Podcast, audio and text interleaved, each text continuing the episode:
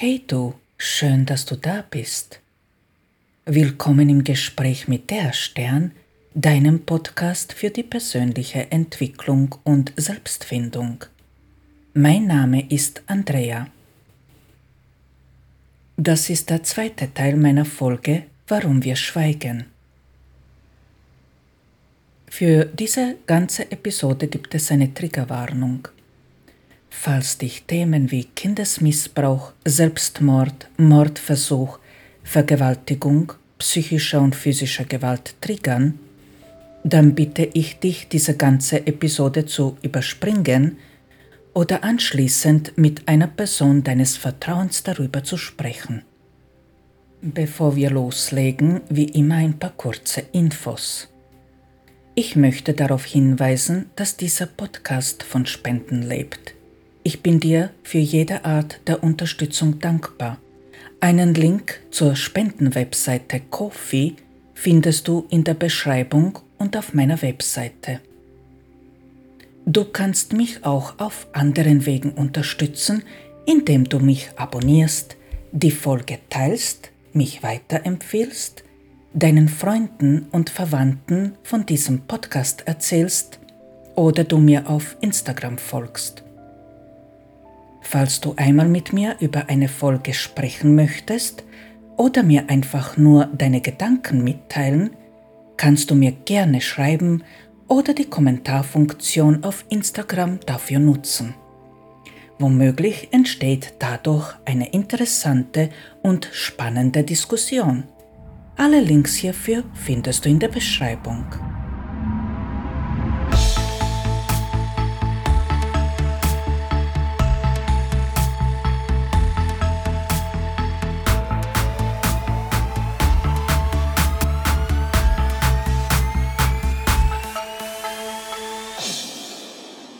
Es tut mir leid, dass meine Stimme zurzeit recht rau und tief klingt.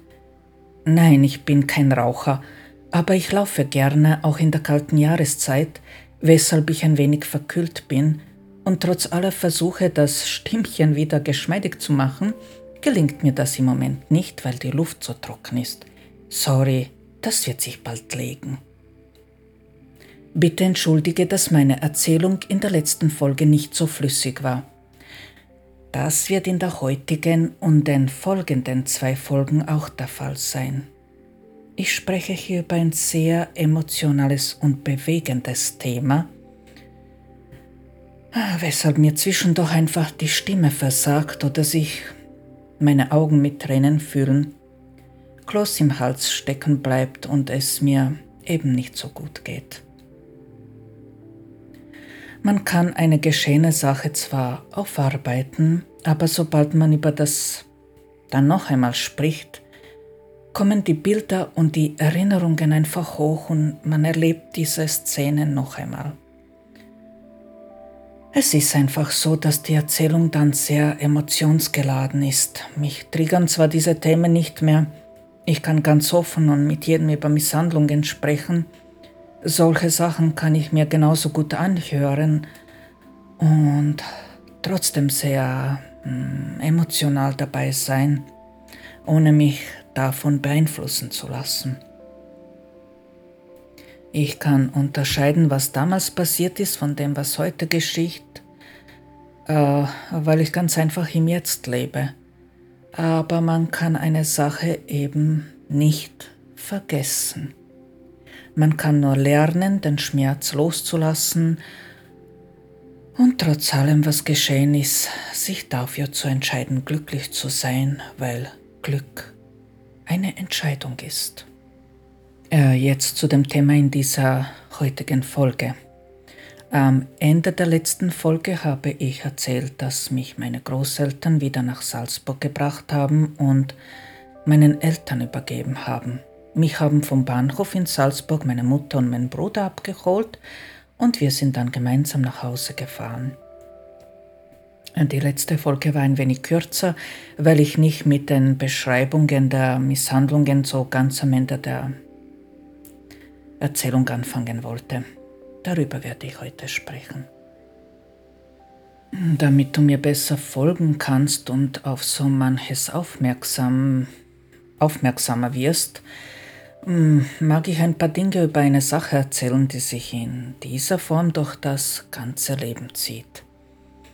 Und diese Erkenntnisse sind wichtig, wenn man seine Aufgaben aus dem Lebensbuch erledigen und aufarbeiten möchte. Ich habe in der letzten Folge erzählt, dass ich zu früh auf die Welt gekommen bin und dass mich der Arzt, der mir das Leben gerettet hat, meinen Eltern als gesund und lebensfähig übergeben hat. Und jetzt wird es ein wenig schräg, da ich in diesem Mann, den ich im Grunde als meinen ersten Beschützer wahrgenommen habe, meinen wahren Vater gesehen habe und er mich meiner, also einer Familie übergeben hat, die mich so schrecklich misshandelt hat, habe ich geglaubt, dass mein erster Vater, also der Arzt, gestorben ist und ich nicht lebensfähig und auch nicht beschützt bin. Das hat zur Folge gehabt, dass ich tatsächlich sehr viele Jahre immer wieder dasselbe erlebt habe. Ich wurde nicht beschützt und ich habe, wann immer ich zu einem Arzt gegangen bin, eine Fehldiagnose bekommen. Das muss man sich einmal vorstellen, was ich da erlebt habe. Stell dir das einmal vor, du gehst zum Arzt und dann erzählt dir so ein Mensch, äh, der dafür da ist, um dir zu helfen und dich wieder gesund zu machen, irgendein Blödsinn. Wenn das einmal passiert, da sagst du nicht viel, aber wenn das immer wieder vorkommt, äh, dann wirst du einfach stutzig. Nur wenn ich einen Arzt ganz weit weg von meinem Wohnsitz besucht und um Hilfe gebeten habe, habe ich diese auch bekommen. Hm, das ist deshalb passiert, weil ich damals als Kind falsche Schlüsse gezogen haben, habe und mir genau das gespiegelt worden ist, dass meine Diagnose, also meine Schlüsse, falsch waren auf das muss man erst einmal kommen.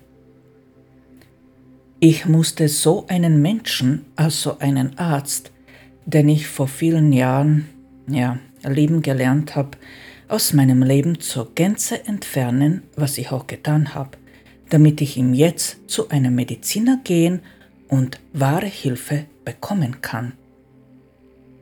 Ich habe mich von diesem Menschen abhängig gemacht und geglaubt, dass ich ihn brauche. Leider hat er das schamlos ausgenutzt und auch nicht vor Stalking, Drohungen und Erpressungen Halt gemacht. Ich habe ein Jahr meines Lebens dafür benötigt, um diesen Menschen aus meinem Leben zu entfernen. Aber er ist Geschichte. Also wenn ich heute zu einem Arzt gehe, wird mir immer geholfen. Das erzähle ich deshalb, damit du auf diese prägenden Bilder aus deinen Erinnerungen aufmerksam gemacht wirst und damit du meiner Erzählung besser folgen kannst. In der nächsten Episode, wo ich darüber sprechen werde, wie man aus dem Erlebten wieder herausfinden und trotzdem glücklich werden kann, werde ich mehr darüber erzählen. Wieder zum Thema. Wir sind also in Salzburg und meine Mutter und der Bruder haben mich nach Hause gebracht. Äh, mein Vater war zuerst nicht da und als er dann nach Hause gekommen ist, habe ich ihn gefragt, wer er ist. Ich habe diesen Menschen nicht erkannt. Äh, wörtlich habe ich ihn gefragt, ob er der Onkel Pero ist. Ganz schüchtern denn ich habe da gefremdelt. Ich hatte nämlich in Kroatien einen Onkel, den Onkel Pero, der sich während ich bei meinen Großeltern war, genauso liebevoll um mich gekümmert hat. Das war neben meinem Onkel und der Tante, also dem Bruder und der Schwägerin von meinem Vater, und neben meinen Großeltern die fünfte Person, die dafür gesorgt hat, dass ich mich in der Obhut meiner Großeltern wohlfühle der Onkel Pero, der war der Bruder meiner Oma väterlicherseits. Ich hoffe, dass das nicht zu kompliziert ist und du mir noch folgen kannst. Ich hatte eine riesige Verwandtschaft, aber diese Personen waren eben die wichtigsten in meinem Leben. Äh, in meiner Kindheit. Weil mein Vater genauso groß und dunkelhaarig war wie mein Onkel Pero, habe ich geglaubt, dass das er ist. Mein Vater hat damals verlegen gelacht und hat gesagt, Nein, nein, ich bin nicht Onkel Pero, ich bin dein Vater. Ich habe dieses Bild genau so, wie ich jetzt spreche, noch immer vor meinen Augen. Und ich war verschämt und ich hatte Angst. Ich habe meinen eigenen Vater nicht erkannt. Er ist für mich eine vollkommen fremde Person gewesen. Ich hatte keine Ahnung gehabt, wer dieser Mensch ist.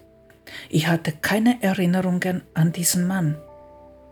Und er hat mich eingeschüchtert, weil, es, äh, weil ich so klein und er so riesig war.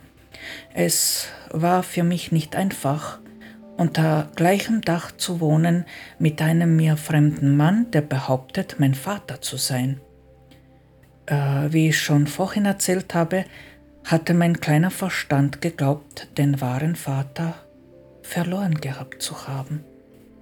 Meine Mama hat eine gut bezahlte Halbtagsstelle bei einer Baufirma gefunden. Dort hat sie als ähm, Sekretärin gearbeitet.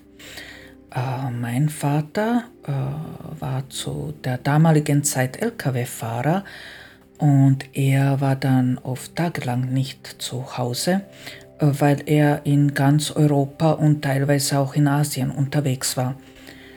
Äh, bis zu dem Zeitpunkt, wo ich einen Kindergarten besuchen konnte, hat eine japanische Studentin auf uns Kinder geschaut.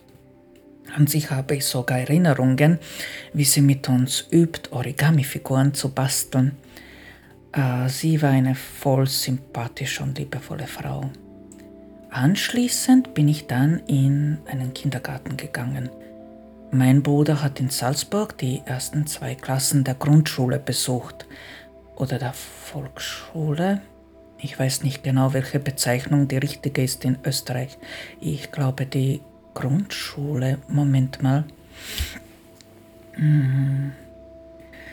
Ah, die, die Volksschule ist die richtige Bezeichnung. Ich habe nachgeschaut. Ja, ähm, wir haben bis zu dem Zeitpunkt, wo ich hätte eingeschult werden sollen, in Österreich gelebt. Äh, dann haben meine Eltern entschieden, dass sie wieder zurück nach Kroatien gehen wollen. Sie hatten auch die Möglichkeit gehabt, nach Südafrika auszuwandern. Ja, keine Ahnung warum.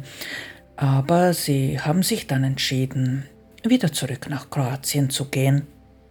In der folgenden Beschreibung werde ich dir die wichtigsten Dinge, die in Salzburg passiert sind, erzählen. Ich kann mich daran erinnern, als ich nach äh, Salzburg zurückgebracht worden bin, da ist mein Bruder sehr eifersüchtig auf mich gewesen, was ich voll nachvollziehen kann und was äh, auch verständlich ist, weil er bis dato die Mutter und zum Teil auch den Vater eigentlich nur für sich selbst gehabt hat. Falls ich das nicht erwähnt habe, mein Bruder ist zwei Jahre älter als ich und deshalb ist er in Österreich geblieben, während ich in Kroatien war, das eine Jahr. Und äh, jetzt auf einmal musste er lernen, dass er nicht mehr die ganze Aufmerksamkeit meiner Mutter nur für sich selbst hat, sondern dass er diese auch teilen muss und das ist ihm sehr schwer gefallen. Es ist natürlich auch klar, dass ich sowohl für meine Mutter als auch für meinen Bruder ein fremdes Kind gewesen bin. Da ist keine Bindung gewesen. Und meine Mama hat zu meinem Bruder eine sehr starke Verbindung in der Zwischenzeit entwickelt. Obwohl wir beide, mein Bruder und ich, nach der Erzählung meiner Mutter Wunschkinder waren, ist das in Salzburg nicht mehr spürbar gewesen, zumindest was mich betrifft. Hm, meine Mutter hat einfach viel lieber den Bruder um sich herum gehabt und sie hat nicht richtig mit mir umgehen können. Sie war recht streng, sie war auch recht kalt und unfair. Wenn ich etwas versucht habe nachzumachen, versucht habe, so zu sein wie mein Bruder. Zum Beispiel habe ich versucht, lesen zu lernen und sie hat auch versucht, mir das beizubringen. Ähm, also wenn ich nicht so gut war wie mein Bruder, hat sie das gleich betont. Sie hat dann gesagt, ich mache das nicht richtig oder ich bemühe mich nicht genug und so weiter. Aber manchmal war sie zu mir auch ganz lieb. Manchmal. Viel zu selten. Ich kann mich daran erinnern, dass ich immer alles aufessen musste, was auf meinem Teller drauf war. Und an einen Vorfall kann ich mich auch erinnern, dass ich Nudeln mit einer Käsesoße nicht aufessen wollte und ich deshalb stundenlang sitzen bleiben musste, bis ich schon ganz verweint zu meiner Mutter gesagt habe, dass ich diese nicht essen kann, weil ich früher einmal davon gebrochen habe. Und erst nach drei oder vier Stunden, wo ich das gesagt habe, hat sie mir erlaubt aufzustehen. Nach dieser Aktion hat sie sich allerdings bei mir entschuldigt, das kann ich mich auch erinnern. Sie hat zu mir gesagt, dass es ihr leid tut, weil sie vergessen hat, dass ich von, von diesem Gericht eben gebrochen habe. Äh, wir haben damals in einem großen Haus gewohnt, wo oberhalb von uns noch drei andere Parteien gewohnt haben.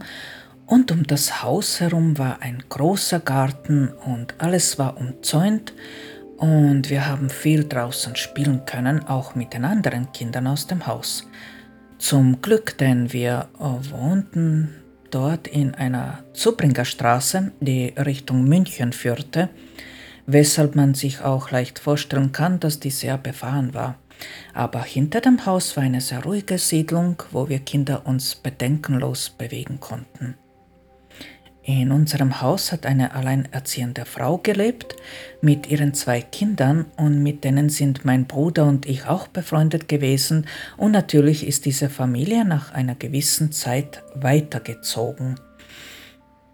Also diese Tatsache zieht sich wie ein roter Faden durch mein Leben, dass alle Menschen, mit denen ich ein bisschen was mehr gehabt habe, die mir in irgendeiner Art und Weise was bedeutet haben, nach einer gewissen Zeit weggegangen sind.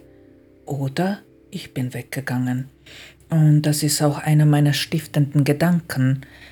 Alle, die mich lieben, gehen weg. Oder alle, die mich lieben oder die ich liebe, die verliere ich. Kannst du dir vorstellen, was so ein Gedanke für zukünftige Realitäten erschafft? Äh, wie schon erwähnt, ist mein Vater sehr viel unterwegs gewesen und nur ganz wenig zu Hause. Er hat auf seinen Fahrten äh, sehr oft meinen Bruder mitgenommen. Also hat mein Bruder relativ früh schon andere Städte gesehen, zum Beispiel Brüssel, London und so weiter. In die gefährlicheren Gebiete in den Irak, Iran, hm, Pakistan, Afghanistan und so weiter hat er ihn nicht mitgenommen, dahin ist er allein. Mein Vater war ein sehr großer Mensch, 1,95 Meter.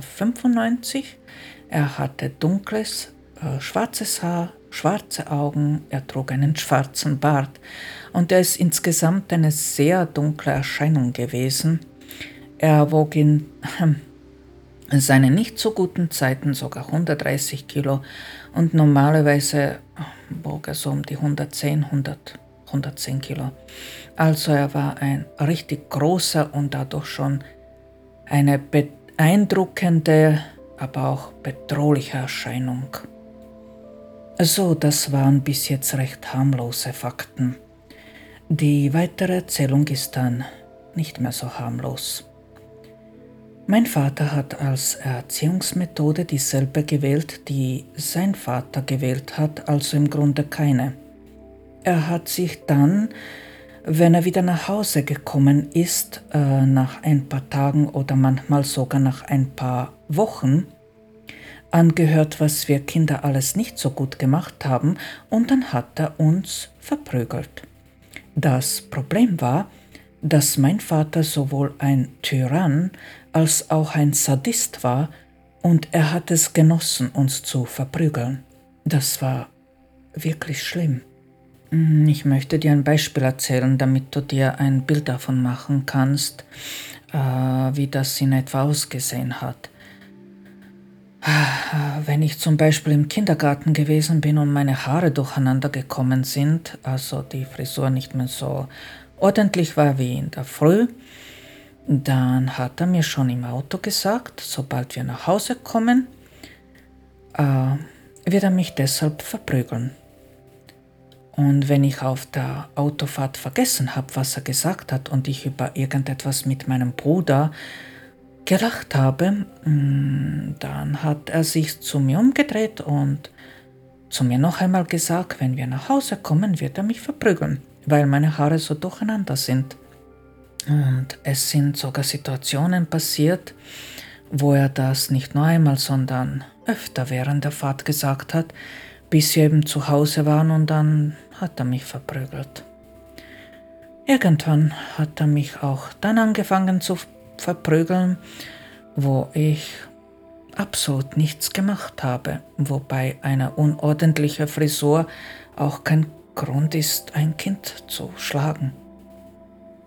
Wenn ich zum Beispiel auf mein Bett geklettert bin, äh, mein Bruder und ich haben so ein Stockbett gehabt, und währenddessen von der Leiter heruntergefallen bin, dann ist er in das Zimmer gekommen und hat mich grün und blau geschlagen. Das hat dann zur Folge gehabt, dass ich schon sehr früh gelernt habe, dass ich im Grunde nichts richtig mache, weil ich in diesem zarten Alter nicht verstehen konnte, warum man mich auch äh, dann schlägt, wenn ich, ähm, naja, nichts mache, wenn ich, wenn ich runterfalle, äh, wenn ich spiele und meine Haare halt durcheinander kommen. Die Gründe waren einfach nichtig im Grunde sind alle Ausreden, weshalb man ein Kind schlägt, ähm, falsch, nicht richtig. Aber ein Kind auch dann zu schlagen, wenn es äh, lebt und atmet, äh, ist schon sehr krass. Das habe ich nicht, nicht verstehen können. Ah, was die Frisur betrifft, da hat er mich dann damit bestraft, dass er mich eines Tages zum Friseur gebracht hat und zu der Friseurin gesagt, äh, sie soll mir die Haare abschneiden, ganz kurz, äh, wie bei einem Bubenschneiden, weil ich für langes Haar nicht geschaffen bin. Hm, das war eine sehr große Demütigung für mich. Dann hat es äh, noch so eine prägende Situation gegeben. Äh, mein Bruder und ich haben einen Papageien gehabt, er hat Hugo geheißen. Äh, dieser Papagei konnte in der Wohnung frei fliegen. Die Nymphensittiche sollte man eigentlich nur zu zweit halten und das haben meine Eltern nicht gemacht. Äh, wir haben nur einen Papageien gehabt und er ist mit der Zeit aggressiv geworden, weil er sich einsam gefühlt hat und hat angefangen, uns Kinder ähm, mit seinem kleinen Schnabel anzugreifen. Und mein Vater hat seinen Hausschuh genommen und er hat meinen Papageien dann umgebracht. Und wir Kinder haben das mitbekommen. Ähm, er hat ihn einfach geschlagen und auf die Wand gepickt. Und der Papagei war tot. Ah, er hatte nicht die Absicht gehabt, diesen Vogel umzubringen, aber er war einfach zu stark und hat das falsch abgeschätzt und der Vogel war dann tot. Aber das war die einzige Sache, wo es mir aufgefallen ist, dass es ihm etwas leid tut. Wenn er uns Kinder geschlagen hat, dann hat er mehr oder weniger sehr zufrieden mit sich selbst gewirkt. Ja. Ich kann mich an eine Situation erinnern, wo ich über Sommer in einen anderen Kindergarten gehen musste, äh, weil unser Kindergarten eine Sommerpause gehabt hat. Für gewöhnlich haben wir die Sommerferien bei unseren Großeltern verbracht, in unserem Wochenendhaus am Meer. Aber in diesem meinen Sommer haben meine Großeltern keine Zeit für uns gehabt. Ich kann mich daran erinnern, dass ich mich äh, dort in dem anderen Kindergarten geweigert habe, zu Mittag zu essen, weil das nicht mein Kindergarten gewesen ist und ich war deshalb sehr depressiv. An diese Depression kann ich mich sogar erinnern. Ich weiß, wie traurig ich war und das mich absolut nicht zum Lachen gebracht hat. Das war ein schöner Kindergarten und die Kinder waren sehr lieb und die Kindergartenpädagoginnen waren sehr nett und sehr bemüht. Und sie haben versucht, mich aufzumuntern und zum Essen animieren, aber nach einigen Versuchen haben sie meine Mutter geholt und haben ihr geraten, dass sie mich herausnimmt, weil ich nicht esse. Und das muss man sich einmal vorstellen. Ein vierjähriges Kind streikt. Krass. Äh, ich kann mich erinnern, dass ich Hunger gehabt habe, aber wirklich mit Absicht nicht gegessen habe. Ich habe wirklich gestreikt. naja, normal ist das wirklich nicht. und dann hat meine Mutter mit mir gesprochen und hat mir in Ruhe erklärt, dass eben mein Kindergarten geschlossen ist und es ja leid tut. Und da in diesem Moment, an das kann ich mich erinnern, war sie sehr bemüht, mir zu erklären, dass ihr das wirklich leid tut. Und sie hat mich gebeten, dass ich in diesem Kindergarten bleibe. Ganz ehrlich, hätte sie von Anfang an so mit mir geredet und hätte ich da schon verstanden, dass meine äh, Großeltern keine Zeit für uns haben und meine Mutter arbeiten muss, und niemanden hat, der sich um uns Kinder kümmert, hätte ich kein Problem gehabt, in den zweiten Kindergarten zu gehen. Aber sie hat sich diese Mühe nicht gegeben. Äh, sie hat uns äh, Kinder einfach in den zweiten Kindergarten gebracht und das war es für sie gewesen. Aber äh, wo sie das zweite Mal mit mir geredet hat, da hat sie sich viel Mühe gegeben und sie hat sehr freundlich gesprochen und ich habe sie verstanden. Ich bin dann in diesen Kindergarten auch weiterhin gegangen und habe gegessen, ganz normal, und ich habe angefangen, mich ein bisschen mit anderen Kindern anzufreunden. Aber als ich dann, als ich dann wieder in meinen Kindergarten gehen konnte, da war ich wieder glücklich. Naja, ähm, relativ. Ich hatte in meinem Kindergarten ein paar ganz liebe Kinder kennengelernt und mit einem Buben, der ein gekürztes Bein gehabt hat, äh, habe ich mich sehr verbunden gefühlt. Also er war so etwas wie ein guter Bruder für mich. Aber leider ist auch er nach einer gewissen Zeit weggegangen und ich habe mich danach recht einsam gefühlt. Mm, dann kann ich mich an eine Situation erinnern, äh, da ist mein Vater wieder sehr lange abwesend, äh, beziehungsweise er ist unterwegs gewesen. Er ist nach Hause gekommen und unser Kinderzimmer war natürlich nicht ordentlich aufgeräumt. Es war eigentlich alles durcheinander in dem Zimmer und er hat eine große Kiste geholt und hat all unsere Spielsachen da reingeschmissen und hat die Sachen weggeschmissen. Er war eher der Typ, der unterwegs immer viele Spielsachen gekauft hat und uns Kindern dann diese Sachen geschenkt hat, sobald er nach Hause gekommen ist. Und dann hat er zu uns äh, gesagt, dass wir in unser Zimmer gehen und mit diesen Spielsachen spielen sollen, damit er in Ruhe die Zeit mit seiner Frau verbringen kann und nicht mit uns Kindern.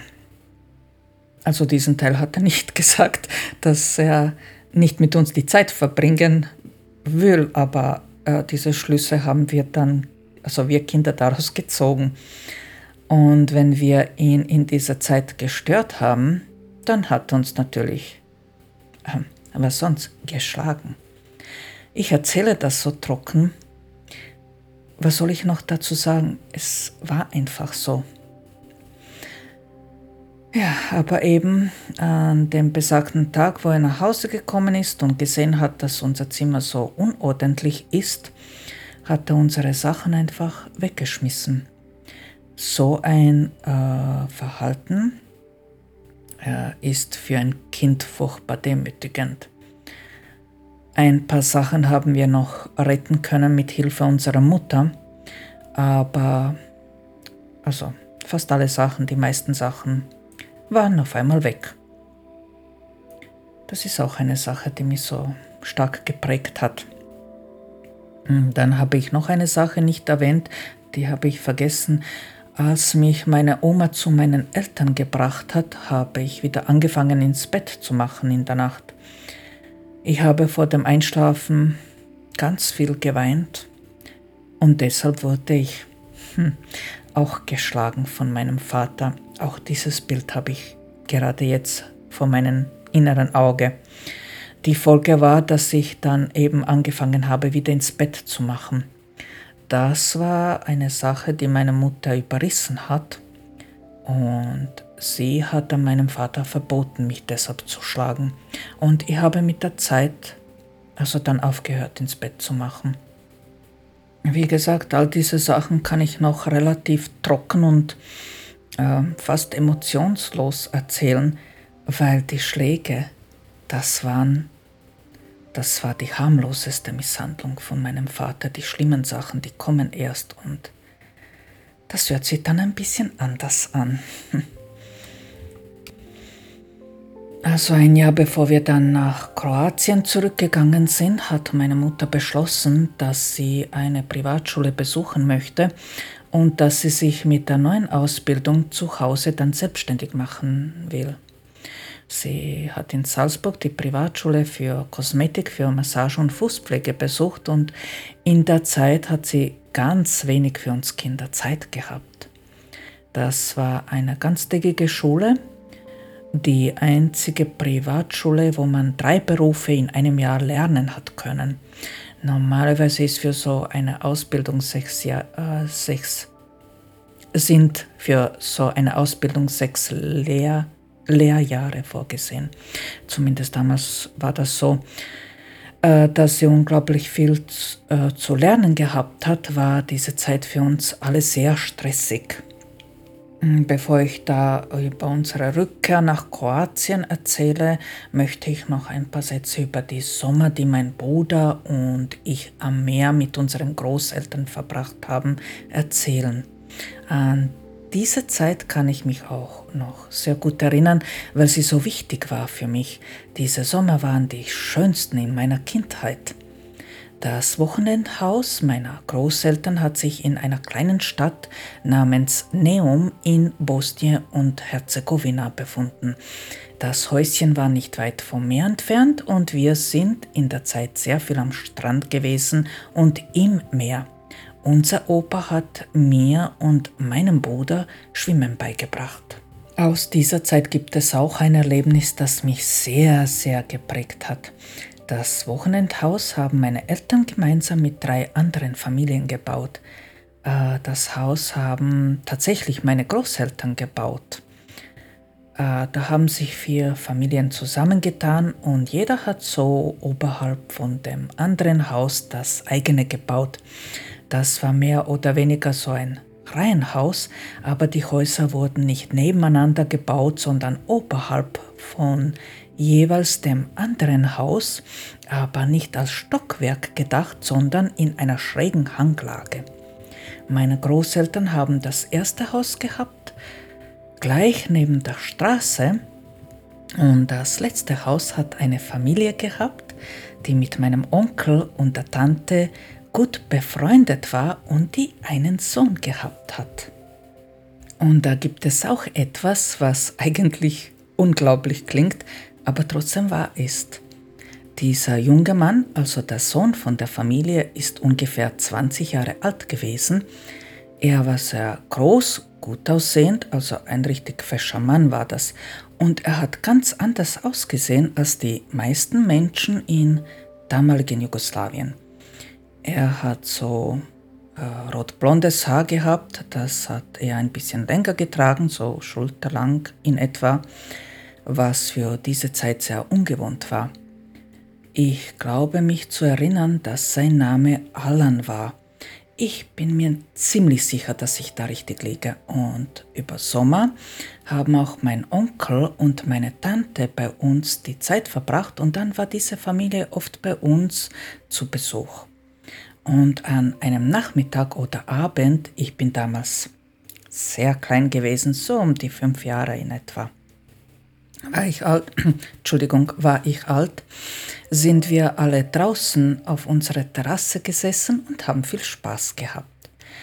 Das Besondere an diesem jungen Mann war, dass er so gerne die Zeit mit mir verbracht hat, er gern auf mich geschaut hat und mit mir gespielt hat. Und ich war ein sehr quirliges, sehr zappeliges und unruhiges Kind und mich hat es voll zu ihm hingezogen, weil er einfach nicht geschimpft hat. Es hat ihn nie was geärgert, wenn ich etwas angestellt habe. Im Gegenteil, er hat immer alles lustig empfunden und hat bei jedem Unsinn, welches ich angestellt habe, so viel gelacht. Und an diesem Nachmittag oder Abend sind äh, wir alle eben draußen gesessen und meine Tante hat dann im Laufe eines Gespräches plötzlich gesagt, dass ich diesen Alan einmal heiraten soll. Daraufhin bin ich knallrot geworden. So genau weiß ich nicht mehr, weshalb die Tante das gesagt hat, aber ich erinnere mich daran, dass Alan wieder mal mit mir gespielt hat und ich mich an ihn geschmiegt habe und sowohl ihm als auch mir hat das einfach so viel Spaß gemacht. Ich habe ihn, habe diesen jungen Mann wirklich extrem gemocht, so sehr, dass er für mich mein Beschützer war. Er hat mich so gern gehabt, hat die Zeit gern mit mir verbracht, hat sich über mich nie geärgert, mich nie bestraft. Er hat auf mich aufgepasst und ich weiß, dass ich das für mich haben wollte. Aber ich war natürlich nicht verliebt in ihn, nicht in diesem Alter, aber geliebt habe ich diesen jungen Mann schon, so wie die Kinder halt Menschen lieben, die sie mögen. Aber meine Tante hat sich darüber lustig gemacht, nur im Spaß, und sie hat gemeint, dass ich eben verliebt bin in diesen Mann. Ich kann mich erinnern, dass er auch ein bisschen verlegen war, aber er hat herzlich gelacht und dann hat er gesagt, dass er zwar älter ist als ich, also deutlich älter, aber wer weiß, wenn ich alt genug bin und er noch keine Frau hat, dann könnte es schon so kommen, dass er mich dann heiraten will. Mhm, damit da keine blöden Gedanken entstehen oder ein falsches Bild, ich bin mir ganz sicher, dass dieser Alan keine pädophile Neigungen gehabt hat. Er hat einfach Kinder gemocht und ich glaube, dass er sich tatsächlich ein wenig wie mein Beschützer gefühlt hat. Aber dann haben einige Jahre später meine Großeltern das Wochenendhaus verkauft und ich habe Alan natürlich nie mehr gesehen. Ach ja, ich habe dir schon erzählt, dass ich eben nicht nur extrem misshandelt worden bin in meiner Kindheit, sondern dass ich auch mein Kind auf, ja, auf, tra ja, auf tragische Weise verloren habe. Und nach diesem Verlust habe ich mich nicht mehr getraut, jemanden zu lieben. Dafür habe ich zu oft jemanden verloren und ein, ein Kind das eigene Kind zu verlieren, das erreicht die Schmerzgrenze. Nein, das übersteigt diese um zigfach. Hm. Natürlich habe ich mich dann im Laufe der Zeit entschlossen, doch wieder die Liebe in mein Leben zuzulassen und ich habe vor etwa sieben Monaten einen Mann kennen und lieben gelernt, der nur deshalb zu mir durchkommen konnte, weil er so aussieht wie dieser junge Mann aus der damaligen Zeit wie dieser Alan. Eigentlich konnte er nur deshalb zu mir durchkommen, weil er eine sehr ähnliche Haarfarbe hat wie meine verstorbene Tochter. Und erst als ich mich deshalb geöffnet habe, da habe ich erkannt, dass dieser Mann wie dieser Alan ist, nicht nur vom Aussehen her, sondern auch vom Charakter. Ich bin heute überzeugt, dass er nur deshalb zu mir durchkommen konnte, weil ich diese Erinnerung in mir trage, dass ich mich bei so einem Menschen gut aufgehoben gefühlt habe und dass er mich beschützt hat und ich ihm vertraut habe. Es gibt eben nicht nur schlechte Trigger, es gibt genauso gute, genauso gute Trigger. Wir werden ja eh immer getriggert, so oder so. Das ist mal ein Detail am Rande. Diese Zusammenhänge werde ich noch am Ende ein bisschen mehr erklären, also in der vierten Folge. Unglaublich, welche Geschichten das Leben schreibt. Ich glaube nicht, dass ich ohne diese Erinnerung jemals mehr einen Menschen an mich herangelassen hätte. Nicht nachdem ich sogar meine Tochter verloren habe. Aber, wie gesagt, das Leben hat für alles eine Lösung parat, wenn man sucht. Dann findet man auch. So viel dazu. Und dann ist der Tag gekommen, da sind wir wieder zurückgekehrt nach Kroatien. Mein Vater hat sich in Salzburg in der Nähe von Bahnhof eine kleine Wohnung besorgt, weil er noch ein Jahr in Österreich geblieben ist. Er hat noch gearbeitet. Meine Mutter hat dann mit uns Kindern in dem Haus, äh, wo meine Großeltern gelebt haben, in Osje gewohnt, weil meine Großeltern meinem Vater und ihr das Haus überlassen haben und sie selbst haben sich eine Wohnung besorgt. Ich kann mich an eine Situation erinnern, wo ich auch fürchterlich Angst gehabt habe. Mein Vater hat mich einmal mitgenommen und ich glaube, dass das der Moment war, wo ich eigentlich von Österreich wieder nach Kroatien zurückgekehrt bin. Er hat mich in seinem riesigen LKW mitgenommen und in der Zeit war er eigentlich sehr lieb zu mir auf dieser Reise. Aber irgendwann unterwegs, unterwegs ist ihm das Benzin ausgegangen und er hat mich in dem LKW eingesperrt und hat gesagt, er ist gleich zurück. Und dann ist er stundenlang nicht zurückgekommen. Ich weiß nicht genau, wie lange er weg war und was er gesagt hat, wann er wiederkommen wird, aber ich war gefühlte drei bis vier Stunden ganz allein im Nirgendwo in einem riesigen LKW eingesperrt. Und ich habe das so viel geweint. An das erinnere ich mich noch und auf einmal war mein Vater wieder da und dann habe ich gemerkt, dass ihm das sehr leid getan hat, dass er, mh, hm, keine Ahnung, wahrscheinlich Kaffee getrunken hat und äh, sitzen geblieben ist, während ich so allein war. Und da hat er versucht, mich zu trösten. Äh, sehr unbeholfen, aber er hat es versucht. Vielleicht war er tatsächlich nur eine halbe Stunde unterwegs, vielleicht hat er sich überhaupt nirgendwo aufgehalten, aber als so ein kleines Kind hat man kein Zeitgefühl und mir ist das damals ewig vorgekommen. Und an noch eine Kleinigkeit kann ich mich erinnern.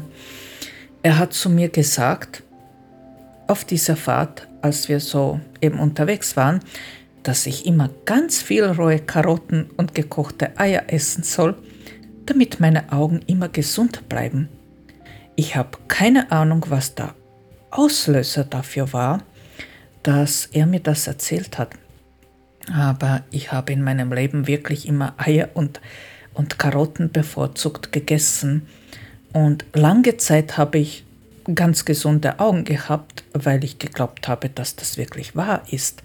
Schließlich kam der Rat von meinem Vater.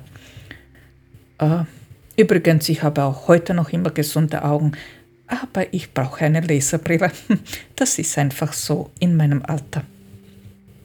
Also ich landete wieder in dem Land, wo ich geboren worden bin, wo ich auf die Welt gekommen bin. Und diese Tatsache, dass meine Eltern wieder zurückgegangen sind, hat mich traumatisiert. Und jetzt erzähle ich dir warum. Der erste Grund ist der, dass sich meine Mutter in Kroatien selbstständig gemacht hat und ein Schönheitssalon geöffnet hat. Äh, diese Arbeit hat ihr sehr viel Geld gebracht und mein Vater hat nicht mehr als Lkw-Fahrer gearbeitet, sondern er war sogar eine gewisse Zeit arbeitslos. Später hat er sich dann als Bestattungsunternehmer selbstständig gemacht, aber er hat noch immer weniger verdient als meine Mutter und das hat ganz schlimme Folgen für uns Kinder gehabt. Mein Vater war auf meine Mutter ganz schlimm eifersüchtig und wenn er in Österreich ein Tyrann gewesen ist, ist er jetzt ein Monster geworden, ein Ungeheuer. Aber dazu komme ich noch. Der zweite Grund, warum ich traumatisiert worden bin, ist der, dass wir in ein Land zurückgekehrt sind, das sich dermaßen unterscheidet von einem Land wie Österreich. Ich habe mich in mir drinnen schon als Österreicherin gefühlt. Naja, ich habe mich im Grunde immer mehr als Österreicherin gefühlt, weil ich eben in Salzburg meine erste Zeit verbracht habe und weil meine Mutter doch mehr eine Deutsche als eine Kroatin war. Ich hatte also in Österreich meine ersten Freunde gefunden und auf einmal bin ich in einem Land gelandet, wo alles anders ist, wo diese Geschäfte gefehlt haben, die ich gewohnt war in Österreich zu sehen, äh, wo viele Menschen sehr arm gewesen sind.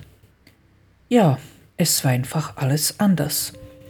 In Kroatien haben damals sehr oft Lebensmittel gefehlt und es gab Zeiten, wo man sich für 10 oder 20 Decker Kaffee stundenlang in eine Schlange anstehen musste, anstellen musste und dann gehofft hat, wenn man dran ist, noch etwas kaufen zu können. Außerdem habe ich gewisse Schwierigkeiten äh, auch mit der Sprache gehabt. Wir haben in Österreich zu Hause zwar Kroatisch gesprochen, aber ich habe damals, also in Österreich fast die ganze Zeit eigentlich nur Deutsch gesprochen und dann war ich auf einmal in einem Land, wo ich nicht mehr Deutsch sprechen konnte, sondern Kroatisch sprechen musste.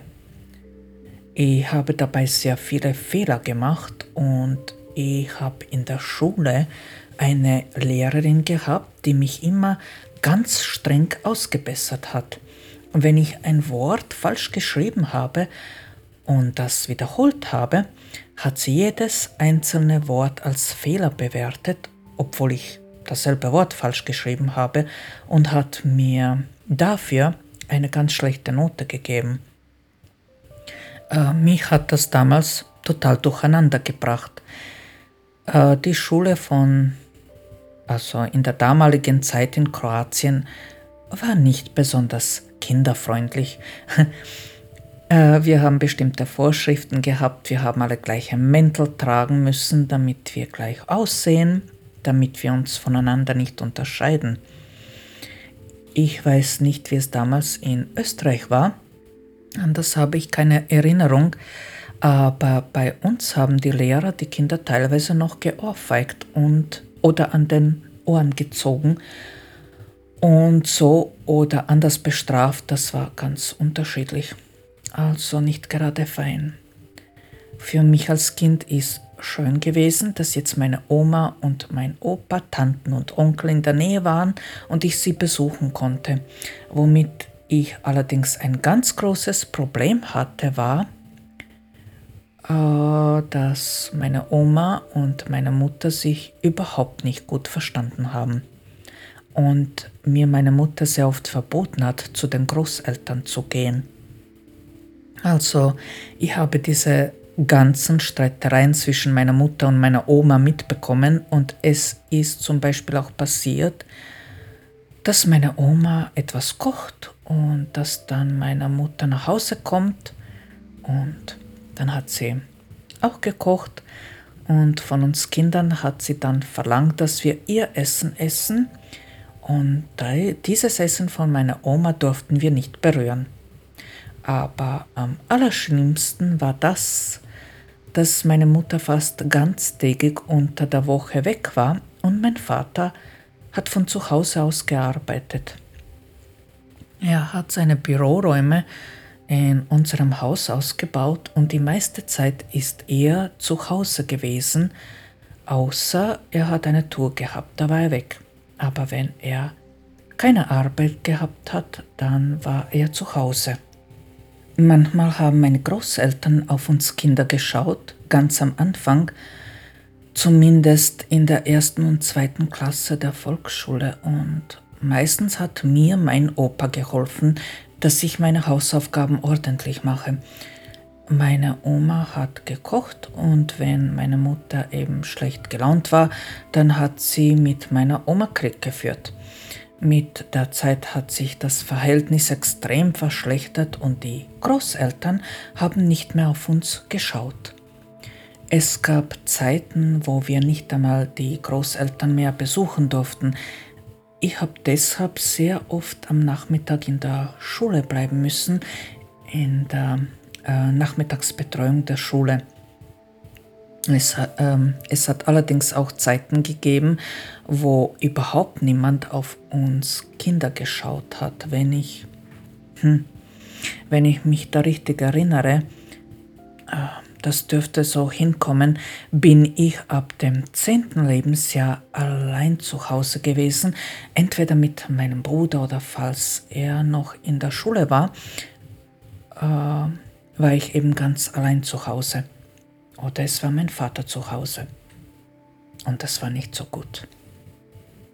Mein Vater hat uns Kinder auch hm, weiterhin geschlagen für alles, was ihm eingefallen ist. Wenn er schlecht gelaunt war, dann hat er uns ganz einfach geschlagen, weil wir zu laut geatmet haben oder uns am Kopf gekratzt haben oder ihn zufälligerweise, äh, laut seiner Meinung, schief angeschaut haben.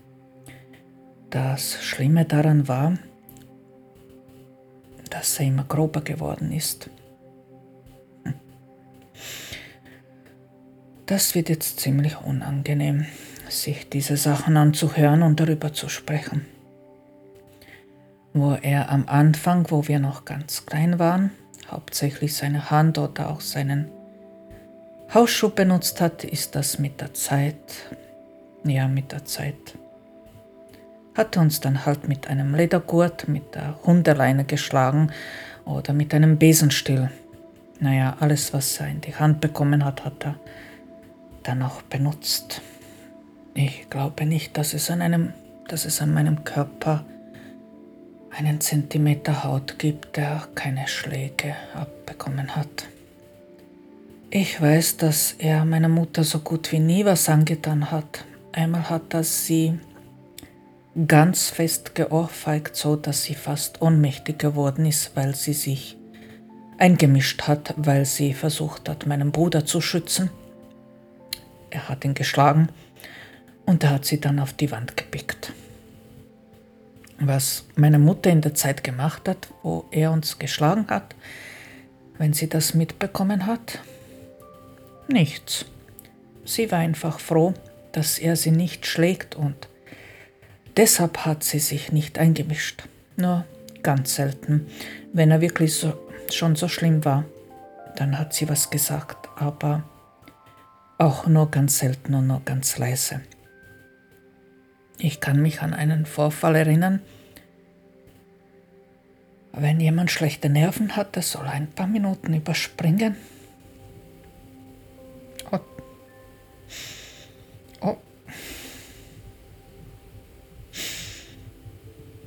Oder die Folge. Eben nicht mehr. Bis Ende anhören.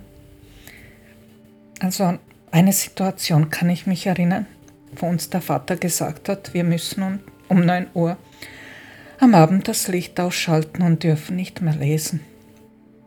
Ich war schon im Bett und habe versucht einzuschlafen, aber mein Bruder hat den Comic gelesen und hat dabei gelacht und hat viel Spaß gehabt und er hat die Zeit übersehen. Und ja, dann ist mein Vater ins Zimmer gekommen. Er hat ihn aus dem Bett geholt, hat einen Ledergurt genommen und hat ihn so verprügelt, dass mein Bruder überall. Man kann sich das, glaube ich, vorstellen, wie mein Bruder da ausgeschaut hat. Und ich höre noch heute seine Schreie in meinem Kopf. Das war so furchtbar. Ich habe damals in meinem Polster geschrien und habe gebetet, dass er mich nicht schlägt. Und an diesem Tag habe ich Glück gehabt. Aber ich habe meinem Bruder zugehört, wie er weint, im Schlaf weint. Das war so grausam. Das ist ein Bild, das mich sogar heute noch verfolgt. Du wirst dich vielleicht fragen, warum keiner die Polizei gerufen hat, warum wir das niemals gemeldet haben. Der Grund dafür ist recht einfach. Wir Kinder waren damals zu klein und zu jung und wir haben nicht gewusst, dass man das überhaupt melden kann. Für uns war das vollkommen normal, dass wir so aufwachsen. Und dann haben wir einmal eine Sache erlebt, die uns gezeigt hat, dass uns sogar die Polizei nicht beschützen kann. Wir haben hinter dem Haus einen großen Garten gehabt und viele Apfelbäume in diesem Garten. Und am Ende von dem Garten hat eine Mauer unser Grundstück von anderen Häusern getrennt. Hinter der Wand, hinter unserem Grundstück ist eine Siedlung gewesen und ab und zu haben die Buben, die dort gewohnt haben, ab und zu sind sie über unsere Mauer geklettert oder eben auf die Mauer und auf die Garagen, die hinter der Mauer waren, und haben Äpfel gepflückt bzw. geklaut. Halt Kinder, meine Güte. Und eines Tages ist mein Vater, äh, als er das bemerkt hat, mit dem Auto in diese Siedlung gefahren und er hat einen ihm vollkommen fremden Buben erwischt und diesen Jungen mit einem Stock unfassbar stark verprügelt. Der Bub ist dann nach Hause gerannt, natürlich voll verweint und verletzt und voll unter Schock und der Papa von dem Buben hat die Polizei angerufen. Und er ist dann mit dem Buben und mit einem Polizisten zu uns gekommen. Und mein Vater hat die Tür aufgemacht und er hat dann so laut gebrüllt und hat den Polizisten so laut bedroht, dass sich der Polizist mit dem Vater von dem Jungen und mit dem Buben selbst zurückgezogen hat. Es hat keine Anzeige gegeben. Im Grunde genommen hat jeder mitbekommen, was bei uns passiert, weil ich in einer Straße gewohnt habe, wo die Häuser so in der Reihe gebaut worden sind und hinter dem Haus ist dann der Garten gewesen. Also Haus an Haus ist da gestanden und jeder hat natürlich gewusst, was bei dem anderen Nachbarn passiert. Wenn jemand seine Kinder schlug, war das dermaßen laut, weil die Kinder haben natürlich geschrien und wir genauso. So haben das die Nachbarn mitbekommen, aber weder meine Mutter noch die Nachbarn noch meine Großeltern und ich glaube, ich glaube, dass mein Onkel, also der Bruder von meinem Vater und die Tante, sehr wohl gewusst haben, wie mein Vater ist und niemand hat da was unternommen. Ja, so war das eben. Also haben wir Kinder erfahren, dass uns im Grunde absolut niemand beschützt. Meine Mutter hat einmal später erwähnt, wo ich schon erwachsen gewesen bin. Ich war, glaube ich, 25 Jahre oder so alt. Sie hat zu mir gesagt, dass ich das alles erfinde und mein Vater mich nur ein bisschen geschlagen hat. Wie hat sie gesagt? Ach, das bisschen, was er uns geschlagen hat, das kann ich aber nicht ernst nehmen. Ja, das hat mir meine Mutter gesagt. Sie hat einfach alles verdrängt. Eine Sache haben wir Kinder noch zu hören bekommen. Also, meine Mutter hat irgendwann so erklärt, warum mein Vater so ist, wie er ist. Er hat in sehr jungen Jahren mit 21 oder 22 Jahren einen ganz schlimmen Motorradunfall gehabt. Er ist an einem regnerischen Tag unterwegs gewesen und ist mit seinem Motorrad ins Schleudern gekommen und ist hingefallen. Und daraufhin ist er liegen geblieben, auch deshalb, äh, weil er sich nicht bewegen konnte. Er hat ganz schwere lebensbedrohliche Verletzungen gehabt. Ein Krankenwagen ist dann vorbeigefahren, äh, nicht weil ihn jemand gerufen hat, sondern er ist wirklich zufällig dort an Ort und Stelle gewesen.